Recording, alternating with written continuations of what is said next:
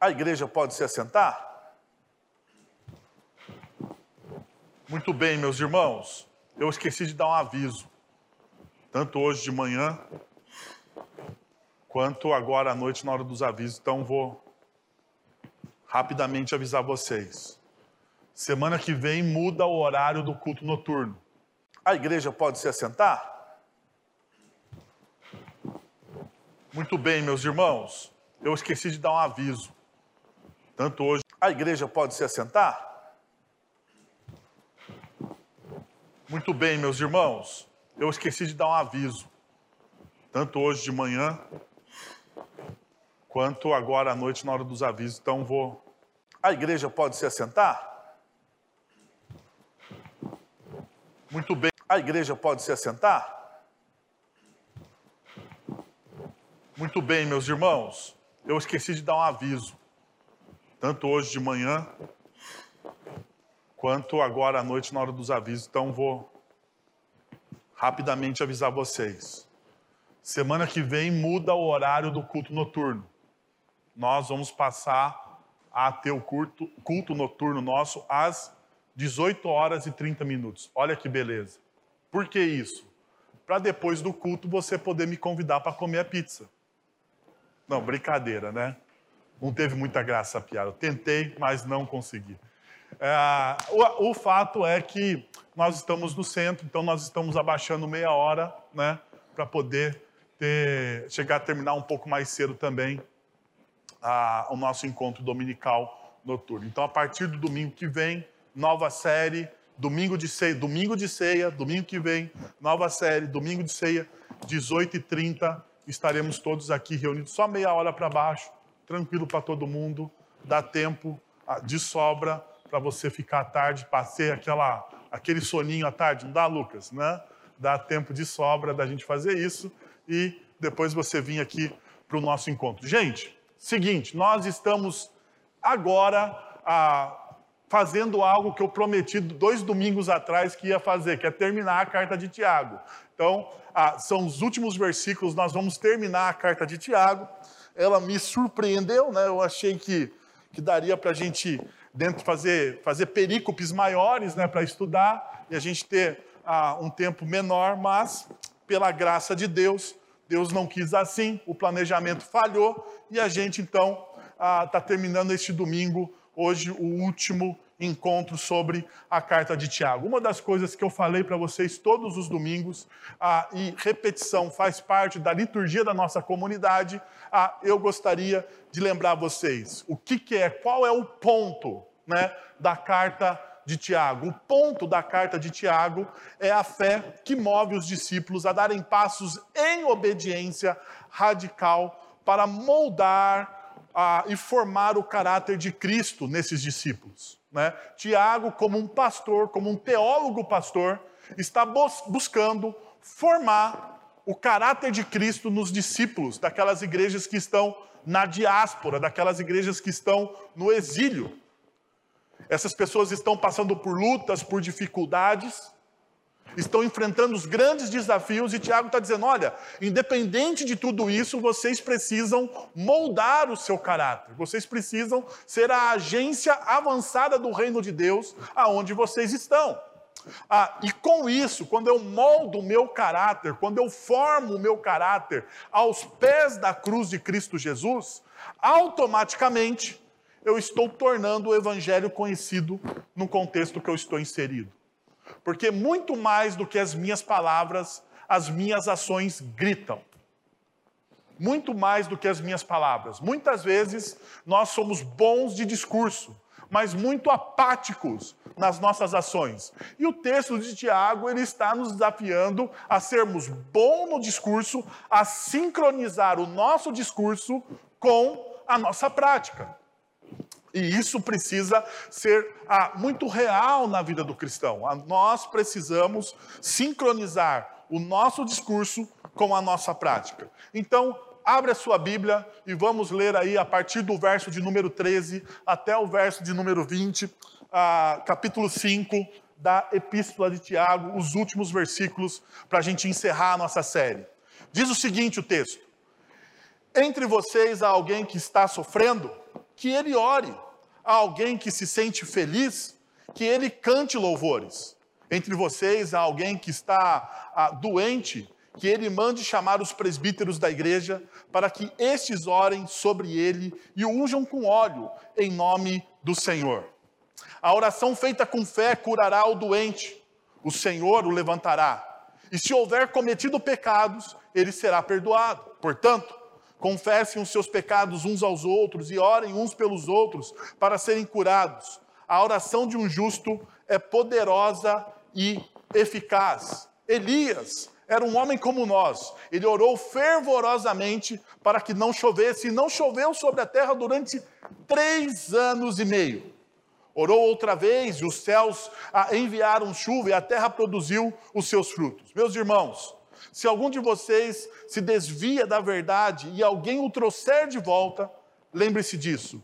Quem converte um pecador do erro, do seu caminho, salvará a vida dessa pessoa e fará que muitíssimos pecados sejam ah, perdoados. E o, o ponto aqui, como eu falei para vocês alguns domingos atrás, é, a, nosso, a nossa mensagem ah, nesses pontos, ela está trabalhando desde os três últimos sermões. Então, desde os três últimos sermões, a gente tem visto que a fé que persevera até o fim, ela primeiro é humilde diante da soberania de Deus.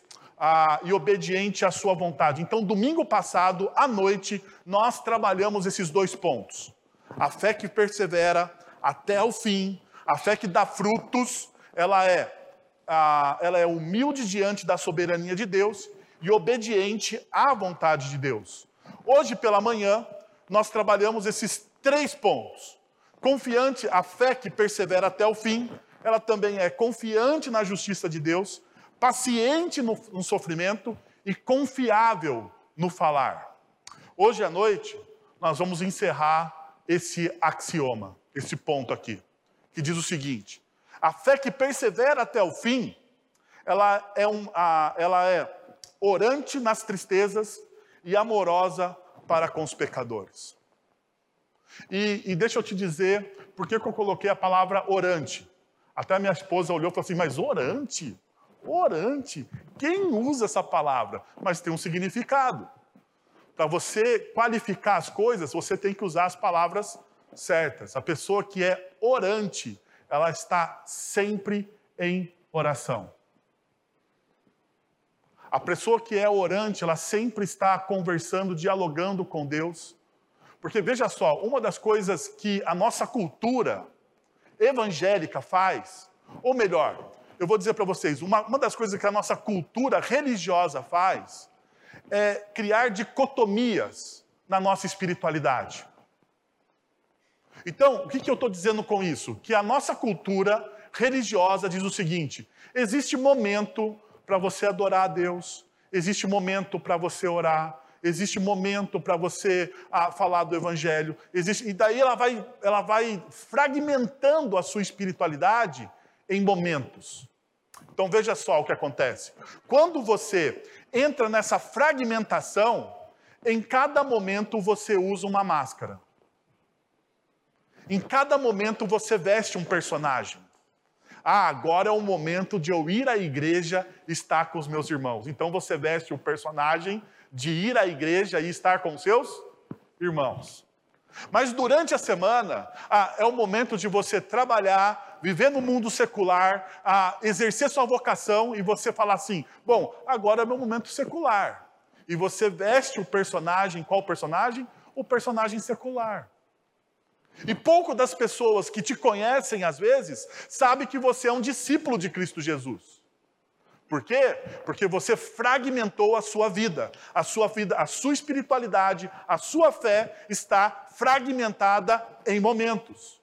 Isso é prejudicial para você. Porque em nenhum desses momentos você vive de maneira plena e você experimenta de maneira plena a boa, perfeita e agradável vontade de Deus. Veja, para você experimentar de maneira plena, boa, perfeita e agradável vontade de Deus, você precisa viver a sua espiritualidade não de forma fragmentada.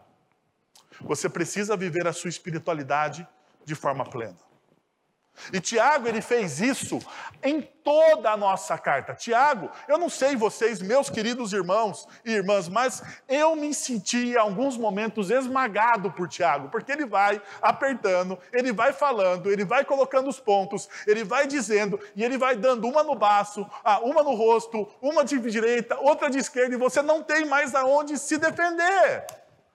Tiago deixa você muitas vezes na carta dele sem defesa sem defesa alguma.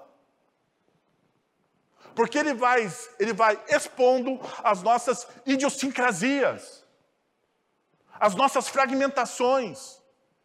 Aquilo que muitas vezes nós falamos ou nós achamos que é o certo, Tiago expõe e diz: não, isso não está certo. A forma com que você está vivendo é uma espiritualidade hipócrita.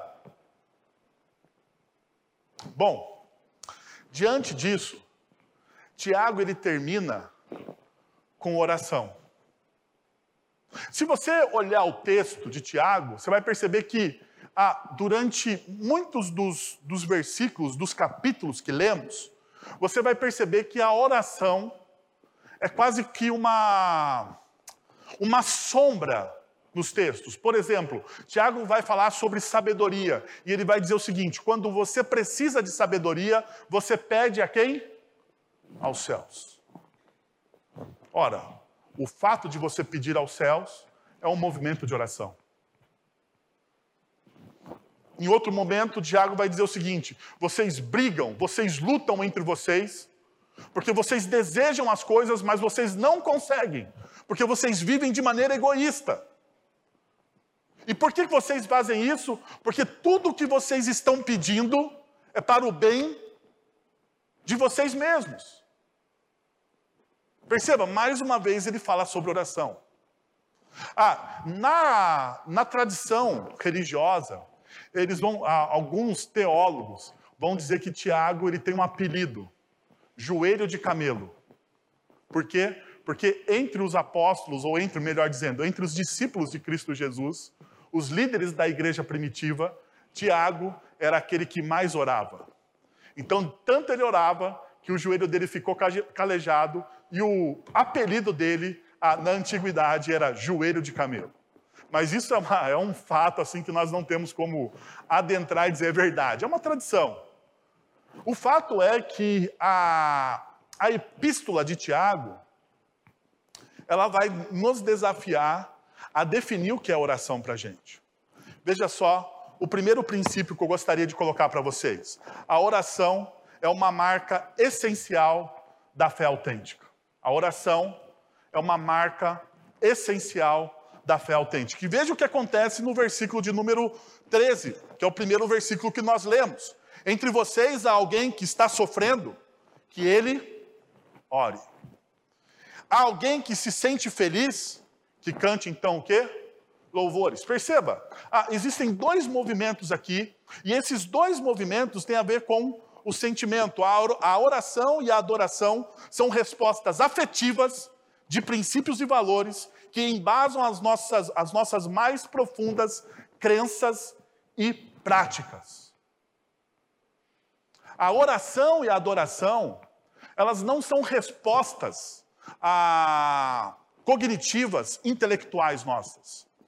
A adoração e a oração, elas são respostas afetivas. Afetivas. Que você dá a Deus. Por exemplo, não sei se vocês passaram por isso, mas a gente, na, na, na tradição, na tradição evangélica, a gente sempre fala do primeiro amor, não é verdade? Sabe aquele momento de descoberta da fé cristã? Aquele momento que você descobriu, que você ah, cantava louvores em todos os momentos, que você orava em todos os momentos. Quando você descobriu o Evangelho pela primeira vez, ou quando você teve um avivamento da sua fé. Um avivamento da sua fé. Você percebe que toda aquela resposta que você dava, ela não é uma resposta racional cognitiva. Ela é uma resposta de crenças e valores subjacentes no seu coração que foram alicerçados pela presença do Espírito Santo. Então você não dá uma resposta Ah, eu vou adorar agora. Você simplesmente adorava. Você não dava uma resposta, eu vou orar agora. Você simplesmente sentia a necessidade de orar. E sentir a necessidade de alguma coisa, o fato de você sentir a necessidade de algo, não tem a ver com o seu, com a sua racionalidade. Tem a ver com as suas crenças mais profundas do seu coração. Por exemplo, Pessoas com baixo autoestima, elas sentem a necessidade de serem amadas e aprovadas. Elas precisam e têm a necessidade de serem amadas e aprovadas pelos outros. Ela não faz as coisas que a pessoa faz, ela não faz essas coisas ou as, os, as ações dela, elas não são ações, ações racionais somente. São ações que estão debaixo das suas crenças mais profundas. Então perceba, a oração é algo que tem que estar alicerçado profundamente no seu coração. Você ora porque você tem necessidade, diferente de vontade. A necessidade é uma ânsia incontrolável incontrolável. Então a ideia que Tiago está colocando é isso. E a questão é: ah, como você define oração? E aqui está o grande problema. Porque nós falamos tanto de oração, oração é algo tão corriqueiro na nossa vida, que quanto mais comum, quanto mais comum, as palavras e as práticas mais comuns são as mais difíceis de se definir. Já perceberam? Quando você, quando você fala tanto de uma coisa, ou uma palavra tão, tão corriqueira na sua rotina, se eu pedir para você definir essa palavra, definir a sua ação, você terá uma dificuldade de definir, porque aquilo é automático em você. Isso acontece com a oração. Nós temos dificuldade de definir. E aqui está talvez um dos problemas. Quando nós não conseguimos definir e identificar o que é, nós tateamos no escuro. Veja, algumas definições comuns sobre oração. Orar é pedir algo a Deus. A oração é o nosso decreto e exigência de que Deus faça o que queremos que Ele faça. Em algumas correntes da espiritualidade a evangélica, a oração ela não é uma base de relacionamento, mas ela é um decreto. Você decreta que Deus faça algo e Deus precisa fazer, porque afinal de contas você está orando. Oração é lutar com Deus, e nós muitas vezes embasamos isso naquele texto famoso de Jacó, né? no Vale de Jaboque, onde o, o, o Jacó luta a noite toda com Deus, e a gente fala assim: não, oração é isso. Oração é você lutar a noite toda com Deus para você conquistar, para você vencer. E passa a ser um discurso bom, porque afinal de contas, Jacó venceu. Pero não mútil, né? Porque ele saiu avariado. Mas, no entanto, ele venceu. No entanto, ele venceu. E a gente fala: não, se Jacó venceu, eu vou vencer. E a gente esquece que aquela é uma experiência única de Jacó da formação do povo de Deus. E a gente pega aquela experiência única e cria uma teologia de, de oração sobre aquela única experiência daquele homem. Porque perceba, qual é a outra pessoa na Bíblia que luta no vale de Jaboque com Deus a noite toda e prevalece? Qual é o outro personagem? Não tem aquilo tinha a ver com o que Deus estava fazendo na vida de Jacó. Então a gente transforma aquilo ah, em uma teologia errônea de oração. Fazemos definições errôneas. E quando nós fazemos uma definição errônea daquilo que é a oração, a gente acaba ah, usando a oração de maneira errada. Então veja, ele diz: a segunda definição. Orar é falar com Deus. Simplesmente fale com Deus como você falaria com seu melhor amigo. Não é necessário aprender a falar com Deus. Apenas fale. Ah, eu acho que isso aqui tem uma, uma, um ponto a mais de verdade. No entanto, a gente precisa lembrar que toda vez que nós estamos, ou toda vez que nós estamos em oração na presença de Deus, nós estamos diante do Rei dos Reis e do Senhor dos Senhores.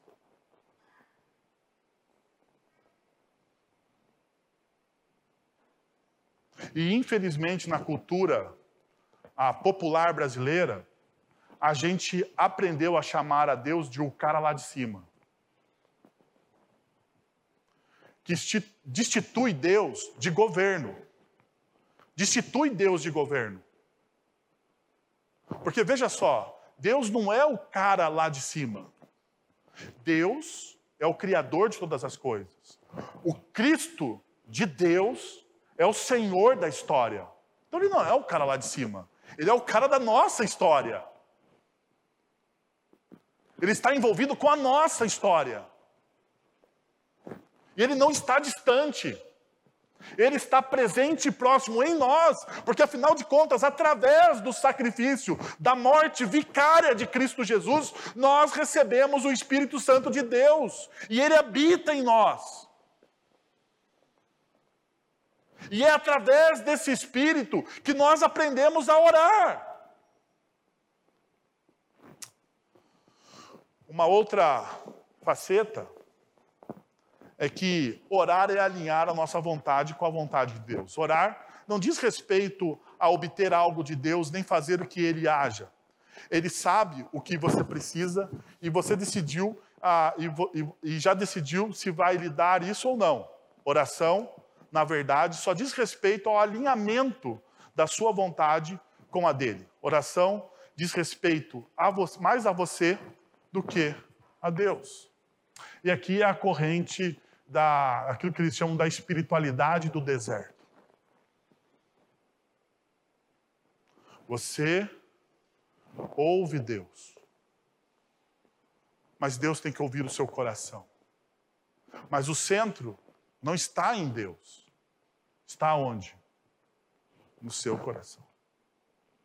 Há um deslocamento aqui. Há um sutil deslocamento. Há um sutil deslocamento para o seu esforço, para o que você faz, para como você se comporta. E a oração, então, ela não é um meio de graça. ela é um esforço seu. Algo que você faz. Ainda, a oração é caminhar, é, encaminhar o desejo na direção de Deus. Orar nada mais é do que desejar o melhor quando se torna, ah, se toma conhecimento ah, de uma tragédia, ou desejar o bem quando se sabe que alguém está ah, esperançoso sobre um resultado. Então a gente para e deseja o bem. Então, oração é você fechar os seus olhos, franzir a sua testa e mandar boas energias para as pessoas.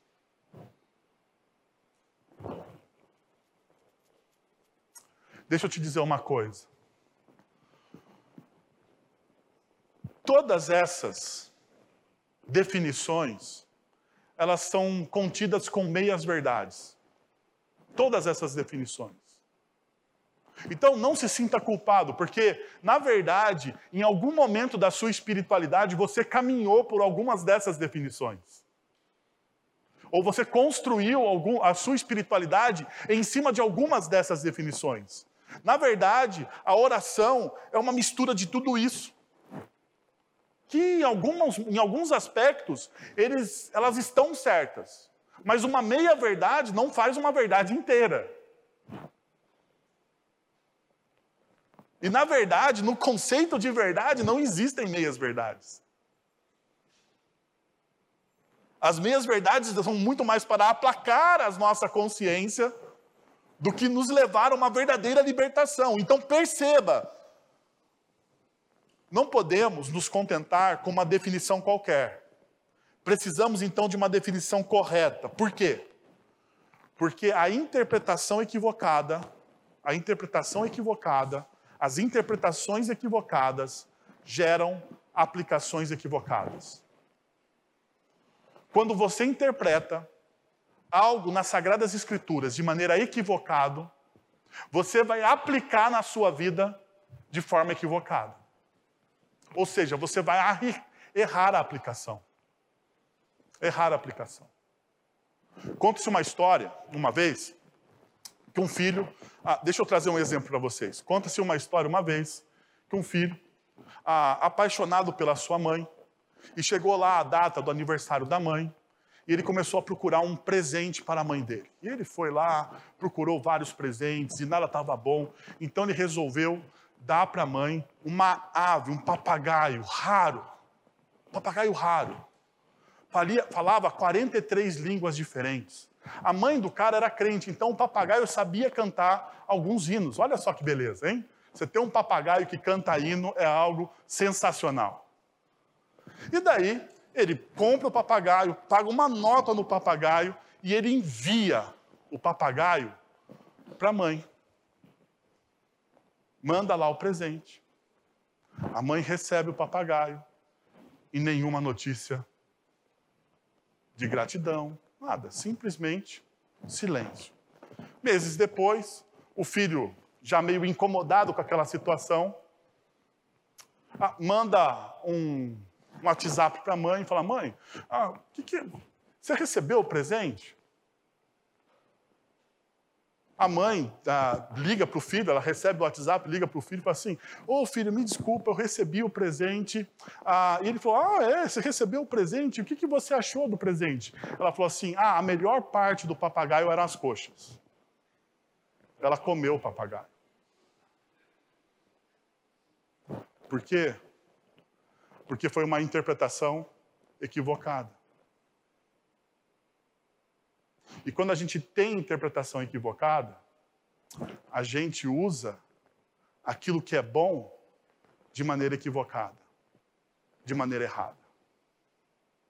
Perceberam? É assim também, às vezes, com as Sagradas Escrituras. Veja então, daí, pensando nisso, eu trouxe três definições de oração de três grandes teólogos para a gente conversar. Primeira, Tim Keller. Tim Keller, no seu livro, intitulado Oração, ele vai dizer o seguinte: a oração cristã, por sua vez, é a comunhão com o Deus pessoal, que nos torna amigos por meio do discurso, da fala. O padrão bíblico envolve meditação nas palavras das Escrituras, até respondermos a Deus com o nosso ser inteiro, dizendo: dá-me dá um coração íntegro, para que eu possa louvá-lo, Senhor meu Deus, de todo o coração. O movimento da oração cristã na Bíblia não é tanto voltado para dentro, não é algo de dentro. Embora deve haver um autoexame e arrependimento, mas sim para cima. Para cima, a fim de compreendermos nossa verdadeira condição em Cristo e alinharmos o nosso coração a esse fato, a quem Cristo é e aquilo que Cristo fez na história por nós. Daí ele fala, portanto, ele vai usar lá Colossenses, portanto, uma vez que você fosse, que, você, que uma, uma vez que fostes ressuscitados com Cristo, firmai vossos corações na, na, nas coisas do alto, firmai vossas mentes nas coisas de cima, não nas terrenas. Não devemos parar de pensar em usar a linguagem, e sim em direcionar as nossas palavras e ideias para o céu. A oração é a gente olhar para cima, é a gente ter os nossos olhos fitos no autor e consumador da nossa fé. A oração é a gente viver com os pés nessa realidade, mas com os nossos olhos na eternidade. É o que o Tim Keller está dizendo. Então perceba, a oração não tem uma dicotomia entre a sua espiritualidade e a sua vida cotidiana. A oração alimenta a sua vida cotidiana com a transformação do reino de Deus. ainda. Ah, interessante, o Tim Keller ele vai dizer que todas as suas orações são respostas à sua leitura das Sagradas Escrituras. Ou seja, se você não lê as Sagradas Escrituras, você não sabe orar. Então perceba as conexões. Porque muitas vezes, na nossa vida devocional, nós damos mais valor a um em detrimento a outro. Quantas vezes a gente fala, essa pessoa é uma pessoa de oração. Ah, aquele fulano, ele, ele é bom de oração. Gente, não existe gente boa de oração que não é boa de Bíblia. Se a pessoa é boa de oração e não é uma exímia interpretadora das Sagradas Escrituras, algo está errado algo de errado não está certo. E a gente precisa, então, reorientar a nossa prática de vida e espiritualidade a partir do quê? A partir daquilo que a verdade do Evangelho diz. O Charles Swindoll vai dizer o seguinte: como um carro sem combustível, uma vida sem oração está fadada a parar a, a semelhança de uma lâmpada sem eletricidade, o cristão que não ora não consegue brilhar em um mundo tenebroso e sem esperança. Mas todas as pessoas que prevalecem em oração têm uma vida o quê? Profunda. Existe semelhança do que o Tim Keller fala com o que o Charles Swindoll está falando? Sim. Profundidade na fé profundidade na fé. Quanto mais profundo eu quero me tornar, quanto mais maduro eu quero me tornar na fé em Cristo Jesus, a oração é uma marca essencial aonde? Na minha vida. O Charles Hodgson, ele vai dizer o seguinte, na sua teologia sistemática. Interessante, é um dos poucos teólogos sistemáticos que colocam os meios de graça e a oração em sua teologia. E ele vai dizer o seguinte: a oração é a conversa da alma com Deus. Nela manifestamos ou expressamos diante dele nossa reverência. Perceba, nossa reverência. Algo que muitas vezes falta. Porque nós somos a geração worship, a oração do Abba Pai. A oração do que eu quero sentar no colo de Deus. Falta às vezes reverência. O texto vai dizendo: olha só, e o nosso amor por sua divina perfeição, nossa gratidão por todas as suas mercês, nossa penitência por nossos pecados, nossa esperança em seu amor perdoador, nossa submissão à sua autoridade, nossa confiança em seu cuidado, nossos anelos por seu favor e suas bênçãos ah, providenciais e espirituais indispensáveis para nós e para os outros a oração, em todos os casos, tem a ver com necessidade do discípulo e com profundidade na fé. A oração, então, ela é uma marca essencial na vida do discípulo. E aqui passa a minha pergunta a você. Qual é a prioridade que você dá à oração. Se ela, se ela é essencial, se ela leva você a ter uma vida profunda, se ela conecta os seus olhos com a eternidade, se ela faz com que você viva com os pés na terra, mas com os olhos na eternidade, dando fruto para a glória de Deus, deixa eu te perguntar: quão profunda é a sua vida de oração? Qual é a prioridade que você dá à sua vida de oração? E junto com essa prioridade de oração, vamos nos lembrar: se você não lê as Sagradas Escrituras, você não sabe o que? Orar. São duas asas do mesmo avião. Você não decola esse avião sem uma vida de leitura das Sagradas Escrituras e de oração. No entanto, a gente insiste em priorizar algum deles. Insiste em criar dicotomias. Nós insistimos em perder o fio da meada. Agora veja, um segundo ponto que o texto me ensina: a oração é uma experiência de separação para a glória de Deus. Olha o que o texto está dizendo, verso número 14. Entre vocês há alguém que está doente, que ele mande chamar os presbíteros da igreja, para que estes orem sobre ele e o unjam com óleo em nome do Senhor. Deixa eu dar uma parada aqui, e eu sei que esse texto aqui, ele é polêmico. E eu não vou me ater às polêmicas desse texto, porque, primeiro, nós não temos tempo para isso, e esse não é o momento. A minha, o meu objetivo aqui é passar os princípios que este texto nos dá para a nossa espiritualidade diária, para a nossa prática de vida. Então perceba qual é a ênfase deste versículo. Você chama os presbíteros, você chama os líderes mais, mais antigos da igreja, e deixa eu te falar uma coisa. Muitos dos, dos, dos, dos comentaristas vão enfatizar uma verdade. Por que, que você chama os presbíteros? Por que, que você chama os anciões? Porque eles são melhores na oração do que outros? Não. Porque, segundo o sacrifício de Cristo Jesus e a teologia reformada, nós cremos na no sacerdócio universal de todos os crentes. Ou seja, não existe ninguém melhor do que ninguém nesse negócio. Por uma simples questão. Naquela época, os presbíteros, os anciões, eles eram os mais maduros e que davam testemunho verídico de uma vida de oração. Se você quisesse olhar para alguém que ora e lê a palavra, você olhava para quem? Para um presbítero.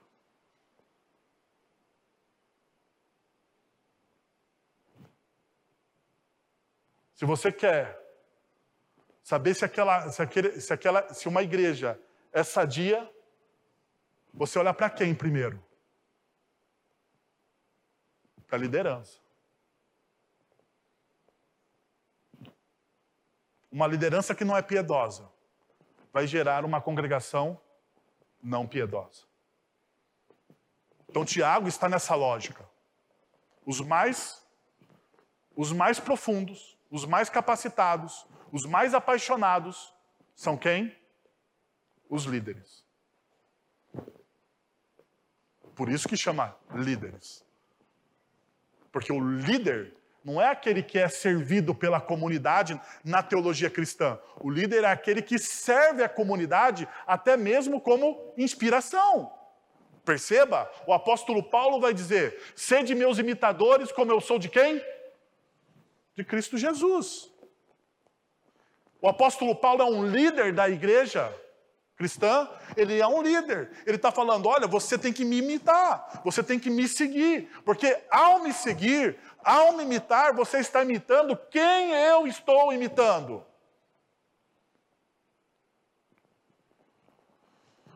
Deixa eu fazer uma pergunta desconfortável aqui para os nossos líderes. E para mim também, afinal de contas, eu estou no mesmo balaio.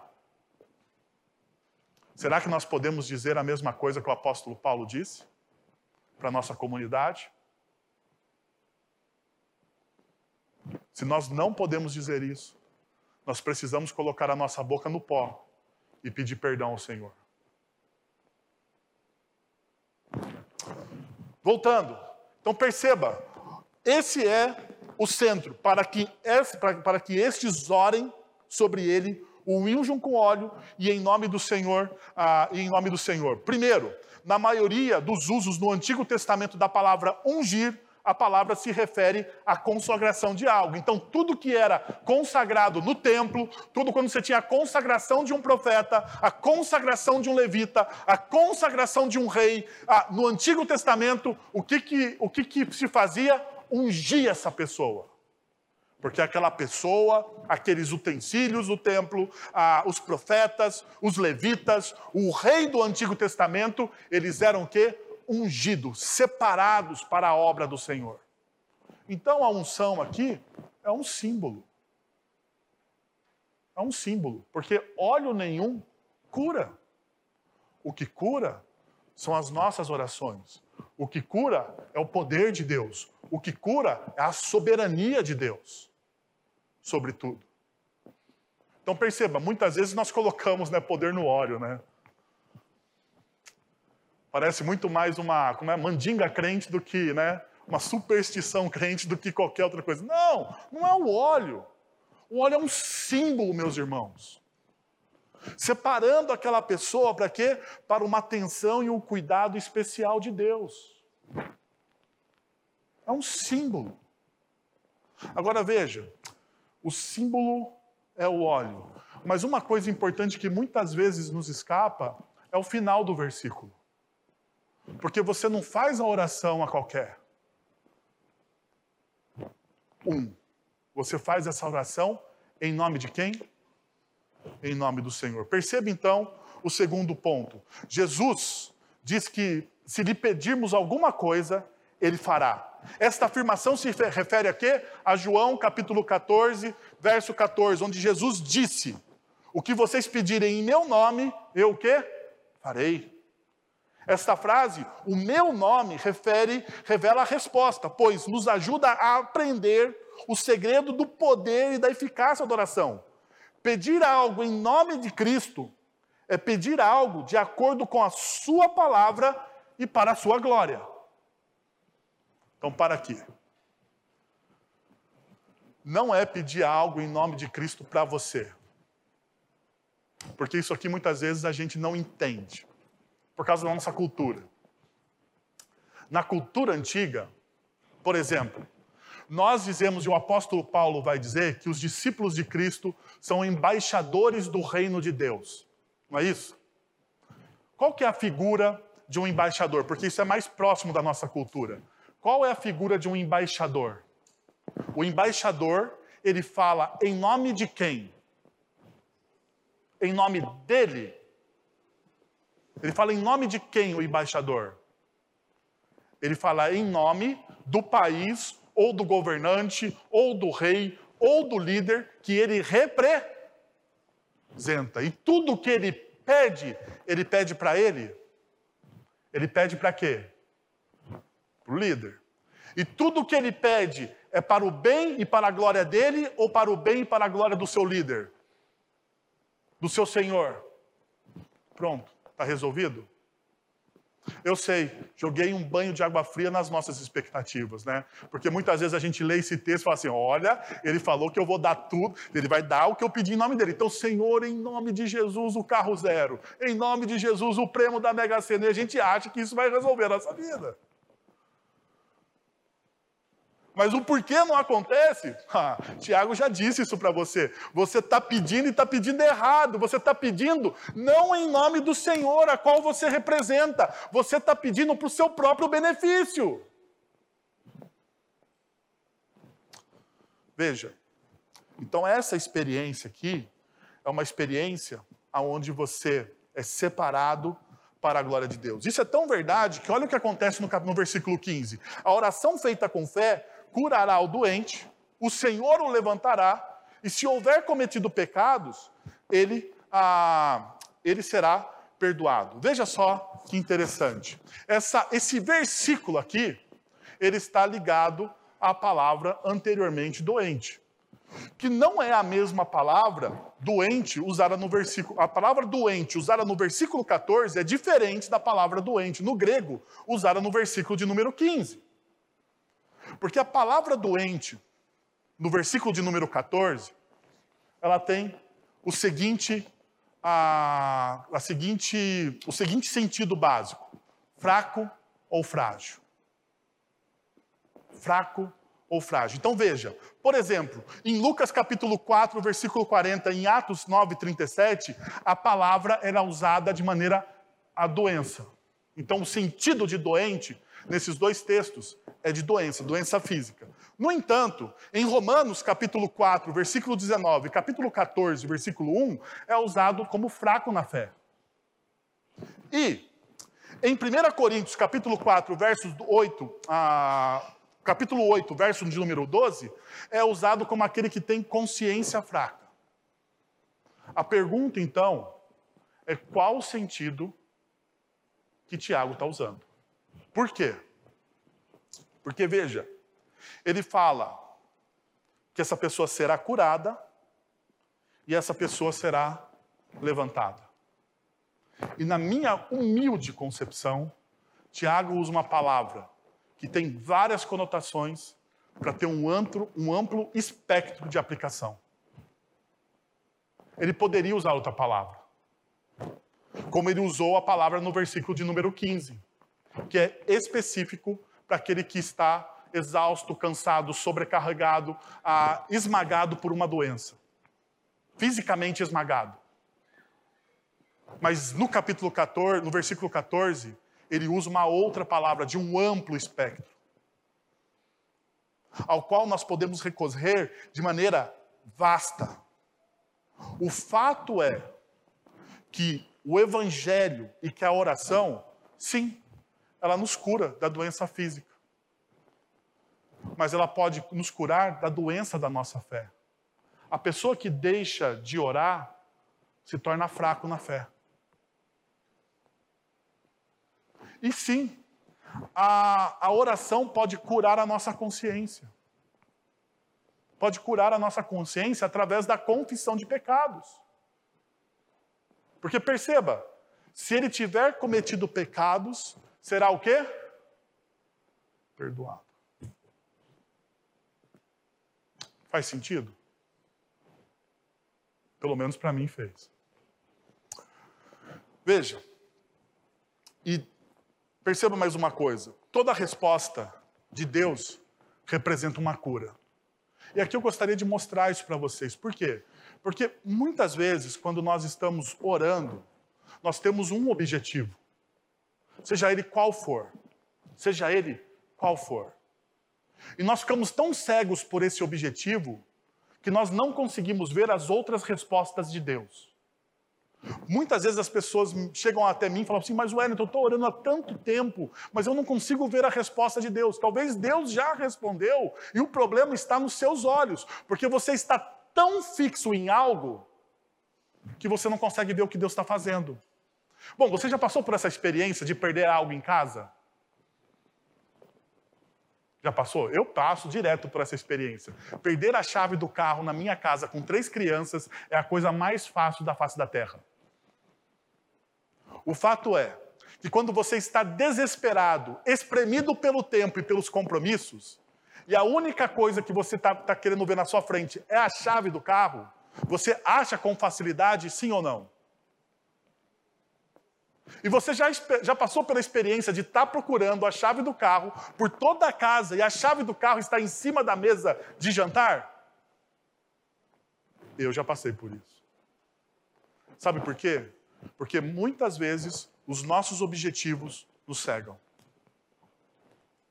E nós não cons conseguimos ver algo que está na nossa frente. Na nossa frente. Então perceba, olha o que aconteceu com o apóstolo Paulo. Minha graça te basta. Paulo estava com uma doença, com um espinho na carne. A gente não sabe o qual era esse espinho. Todo mundo tenta elocubrar, mas ninguém sabe. O fato é que Paulo orou três vezes ao Senhor, como diz o texto de 2 Coríntios capítulo 12. E a resposta que Deus dá a Paulo é: a minha graça te basta, porque o meu poder se aperfeiçoa na fraqueza. Para aqui. Eu sei, todos nós temos algum pedido para o Senhor. E o nosso pedido é conquistar o nosso objetivo. É que Deus nos abençoe naquilo que nós estamos empreendendo. Agora, pensa comigo. Se Deus virar agora para você e disser: A minha graça te basta. Você conseguirá olhar para Deus e adorar e amá-lo por aquilo que Ele é?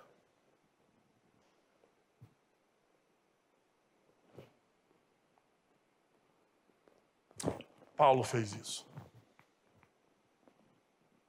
Paulo, apesar de ouvir, não, a minha graça te basta. Deixa eu te perguntar uma outra coisa. Paulo foi curado? Como não? Paulo foi curado do seu orgulho. Ué, você não leu o que Paulo vai dizer? Eu sou o maior dos fariseus? Entre os fariseus eu era o maior, doutor, mestre. Deixa eu te falar, entre os apóstolos, quem é o mais conhecido?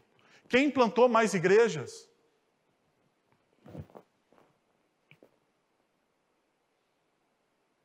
Paulo foi curado do quê? Hum, do seu orgulho. Porque a minha graça te basta. Talvez Deus já respondeu a sua oração. Já curou aquilo que está, que você realmente precisa de cura. Você só ainda não viu, porque os seus olhos estão fixos naquilo que você deseja. Agora, perceba mais uma realidade. A oração é uma experiência pessoal comunitária. A oração ela não é uma experiência simplesmente pessoal. Ela é pessoal, porque você, como diz, como diz Jesus em Mateus, ah, no Sermão do Monte, ele vai dizer: você, quando você desejar orar, você vai no seu quarto em secreto e você ora. Ela é pessoal, mas, no entanto, ela também é comunitária. Ela também é comunitária. Veja o que o texto diz no verso 16. Portanto, confessem os seus pecados uns aos outros e orem uns pelos outros para serem curados. A oração de um justo é poderosa e eficaz. Agora vem uma coisa aqui. O centro do texto é esse. Confessem os seus pecados uns aos outros e orem uns pelos outros para serem curados, porque isso aqui são os mandamentos recíprocos. Tiago aqui, inspirado pelo Espírito Santo de Deus, está nos dando uma ordem. O interessante é que essa ordem aparece somente na carta de Tiago. Não tem outra carta, não tem outro lugar no Novo Testamento. Só tem aqui. O Espírito Santo separou Tiago para nos dar essa palavra. No entanto, o que eu quero mostrar para vocês aqui é o seguinte: nós cometemos um equívoco aqui. Porque nós pensamos que é para a gente confessar muitas vezes os nossos pecados pessoais. Mas se você perceber, Tiago ele mudou a, a, a conjugação da pessoa na carta. Ele passou da primeira pessoa, do pessoal, agora para o plural, para a comunidade. E isso muda o quê? O endereçamento do mandamento. Se antes era para você, agora é para nós. Agora é para toda a comunidade. Veja só, o contexto então aqui é comunitário. Perceba como o Eugene Peterson traduz isso na, na Bíblia a mensagem. Ele diz o seguinte: façam isso com uma prática comum. Confessem seus pecados uns aos outros e orem uns pelos outros para, você, para que vocês possam viver juntos, integrados e curados. Ele está falando de comunhão. Então, veja, o contexto da mensagem de Tiago aponta para a restauração de vínculos com aqueles que a quem prejudicamos e fala de, do perdão que devemos estender aos que nos fizeram o quê? Mal. Tiago está falando agora de perdão. Se alguém te feriu, você vai e procura essa pessoa. Mateus capítulo 18. Quem é a responsabilidade de procurar a pessoa? Aquele que fere ou que foi ferido? No Evangelho, a lógica do Evangelho, a lógica nossa mundana, é aquele que fere precisa me procurar. Porque afinal de contas, aquele mau caráter feriu o meu coração. Bom, deixa eu te falar para você na lógica do evangelho, é, é, é, é o contrário. Ela é diferente. Eu fui ferido e eu preciso procurar aquele que me feriu e eu preciso perdoar aquele que me feriu. Essa é a lógica do evangelho. E a lógica do evangelho é um escândalo. Por quê? Porque ao vivermos essa essa essa lógica inversa da nossa cultura, Nós estamos experimentando a graça de Deus e nós estamos o quê? Doando graça. Porque perceba, quem procurou você? Quem feriu Deus? Nós ferimos Deus. Nós, em Gênesis capítulo 3, escolhemos viver distantes de Deus. Mas Deus, em sua imensa graça e misericórdia, nos procura para restaurar o relacionamento na pessoa de Cristo Jesus. O que Jesus e Tiago pede para a gente é a mesma coisa. Você foi alcançado pela graça, você demonstra a graça. E uma das coisas que eu nunca tinha parado para pensar é os versículos seguintes. Porque muitas vezes a gente usa os versículos seguintes do texto de maneira dicotômica, nós separamos o texto. E ele não, não, ele está falando no mesmo contexto. Veja só o que diz o seguinte: a oração que faz chover pode promover a cura e o perdão. Olha o que o texto vai dizer. Elias era humano como nós. Veja, não existe, portanto, não existe, no entanto, não existe irmãos. Ele continua na mesma ideia. Ele continua na mesma ideia. O que isso significa? Que existe uma junção natural. O texto aqui é fluido. Veja, Elias era um ser humano como nós. Ele orou fervorosamente para que chovesse. E então choveu sobre a terra durante três anos e meio. Ele orou outra vez e os céus enviaram chuva e a terra produziu os seus frutos. O que, que Tiago está dizendo? Tiago está falando o seguinte, meus irmãos e minhas irmãs. Se a oração é poderosa para fazer chover e para fazer secar a terra, a oração é poderosa para fazer com que você perdoe o seu irmão. Deixa eu te perguntar: o que, que é mais fácil? Fazer chover sobre a terra ou você perdoar o seu irmão? Perdoar a pessoa que te feriu. Vamos, pergunta honesta. Eu estou esperando respostas honestas. O que é mais fácil? Deixa eu então te trazer a resposta. A minha percepção. Mais fácil é fazer chover sobre a terra mais fácil é secar a terra do que alguns irmãos perdoarem aquele que foram que feriu, que foram feridos. Eu estou errado? Eu não estou errado. Esse é o problema. Veja, e, e por final, Tiago vai nos demonstrar o seguinte: experimente a graça sendo gracioso para com os outros. Veja o que diz versículo 19 e versículo 20. Meus irmãos, se algum de vocês se desviar da verdade, alguém trouxer, o trouxer de volta, lembre-se disso, lembre-se disso. Quem converte um pecador do erro, ah, do seu caminho, salvará a vida dessa pessoa e fará com que muitíssimos pecados sejam perdoados. Então a gente tem um problema. Alguém alguém salvo pode perder a sua salvação, porque o texto aqui complicou o texto aqui complicou. Complicou? Está falando de restauração, de salvará, de voltar. Então, deixa eu te mostrar uma coisa. Primeiro, quando você confia em Cristo como Senhor e Salvador da sua vida, que cobre os seus pecados e torna você justo diante de Deus, uma verdade é peripitória dentro do Evangelho. Você é adotado na família de Deus e você agora se torna um filho de Deus. Isso é uma verdade inegociável. Inegociável. Inegociável. Essa é uma certeza da qual as Escrituras consistentemente dão o quê? Testemunho. Testemunho. Então a pergunta é: como Deus nos mantém em sua família? Porque o fato aqui é como Deus mantém a perseverança dos santos. E como Deus continua alimentando os cristãos diante das dificuldades da vida? Ou como Deus nos protege e nos para, para de, no, de, nos afastar dele, de nos afastarmos dele? Ou como Deus ah, preserva a nossa salvação até o fim? Deixa eu te dizer uma coisa. Está aqui o segredo. Versículo 19, versículo 19. O centro do texto.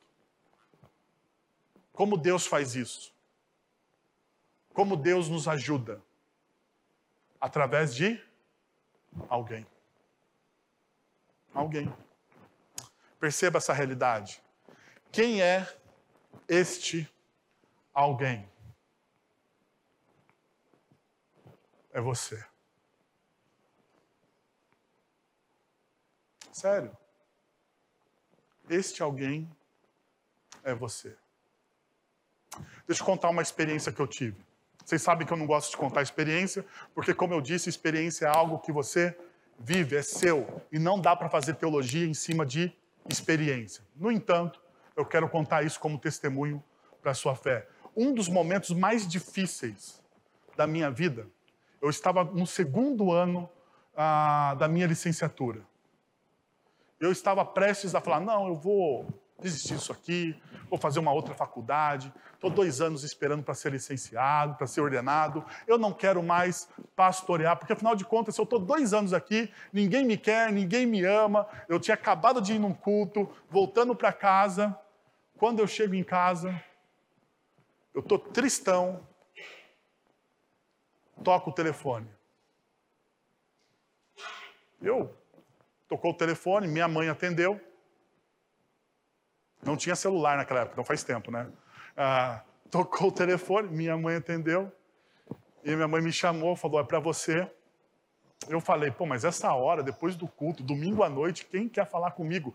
É problema. E eu não estou agora com vontade de resolver o problema de ninguém. Quando eu atendi, era o meu amigo Felipe.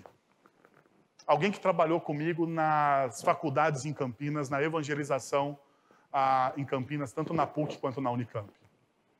E o Felipe já tinha se mudado, ele tinha se formado da faculdade, tinha passado num concurso no Tribunal, no tribunal Regional Eleitoral ah, em Cuiabá. Então ele não sabia o que estava acontecendo comigo, nós tínhamos pouco contato, porque estávamos longe. E o Felipe falou assim: Wellington, hoje eu estava aqui em casa, sentado na rede, deitado na rede, foi o que ele falou. E de repente, veio uma vontade de orar por você. E eu orei por você. E eu quero dizer para você uma coisa, Wellington: não desista. E se você precisar de alguém, eu estou aqui.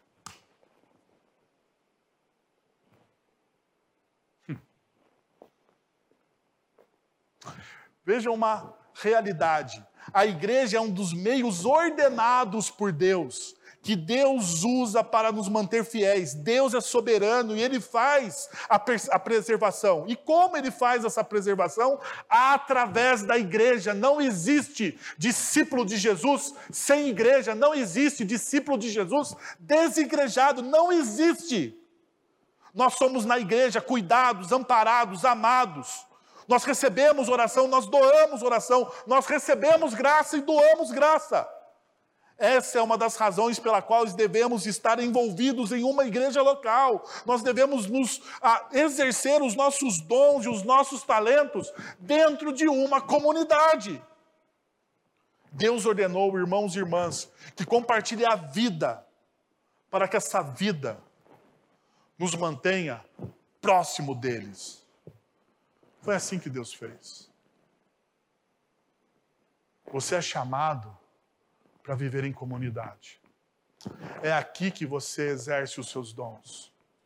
É aqui que você é animado. E quando você está prestes a desistir, é a igreja que Deus usa para falar: não desista. Se você precisar, eu estou aqui.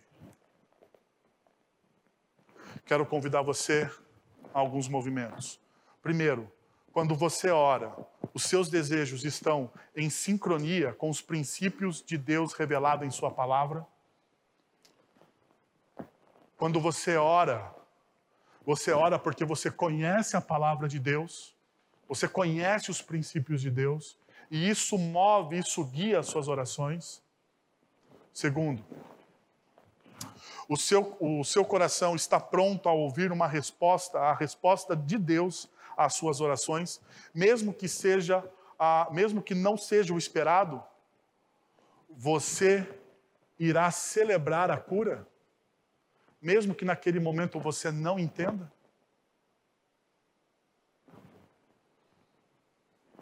Terceiro, você crê que a oração tem o poder de curar relacionamentos feridos e restaurar os relacionamentos? Então você deveria colocar as pessoas que te ofenderam em oração. Você deveria. Por último, você está disposto